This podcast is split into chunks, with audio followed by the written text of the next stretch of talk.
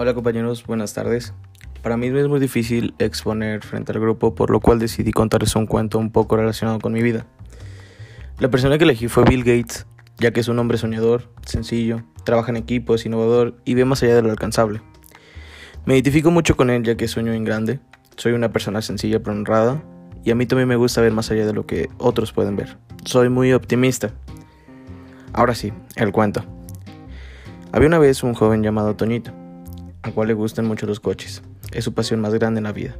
Sus amigos siempre le preguntaban por qué tan seguido lavaba el coche de sus papás, a lo que él siempre le respondía que le gustaba. El simple hecho de tener que sacar los coches del garage para lavarlos y verlos limpios era una total satisfacción para él. Su papá veía el amor por los coches que tenía, hasta que decidió enseñarlo a manejar. Lo que no sabía que pasaría es cuán rápido aprendería Toñito, ya que no necesitó más de dos días para enseñarle. Su papá muy orgulloso le fue a sacar su licencia para que ella pudiera manejar fuera de donde vivían.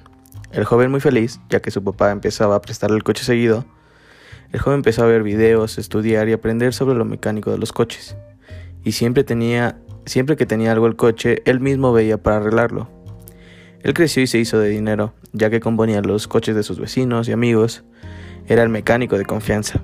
Luego conoció a una persona a la cual daría el empujón que él necesitaba para emprender algo. Se convertiría en su amigo, Robertito, ya que junto a él juntarían el dinero necesario para abrir un taller mecánico. Tenían tan buen trabajo que se volvió muy famoso el taller, pudiendo así expandirse a más ciudades cada vez, volviéndose ambos unos grandes emprendedores. Y bueno, la enseñanza que nos da este cuento es que no dejemos de aspirar a más cosas ya que podemos lograrlo y pues es todo por mi parte.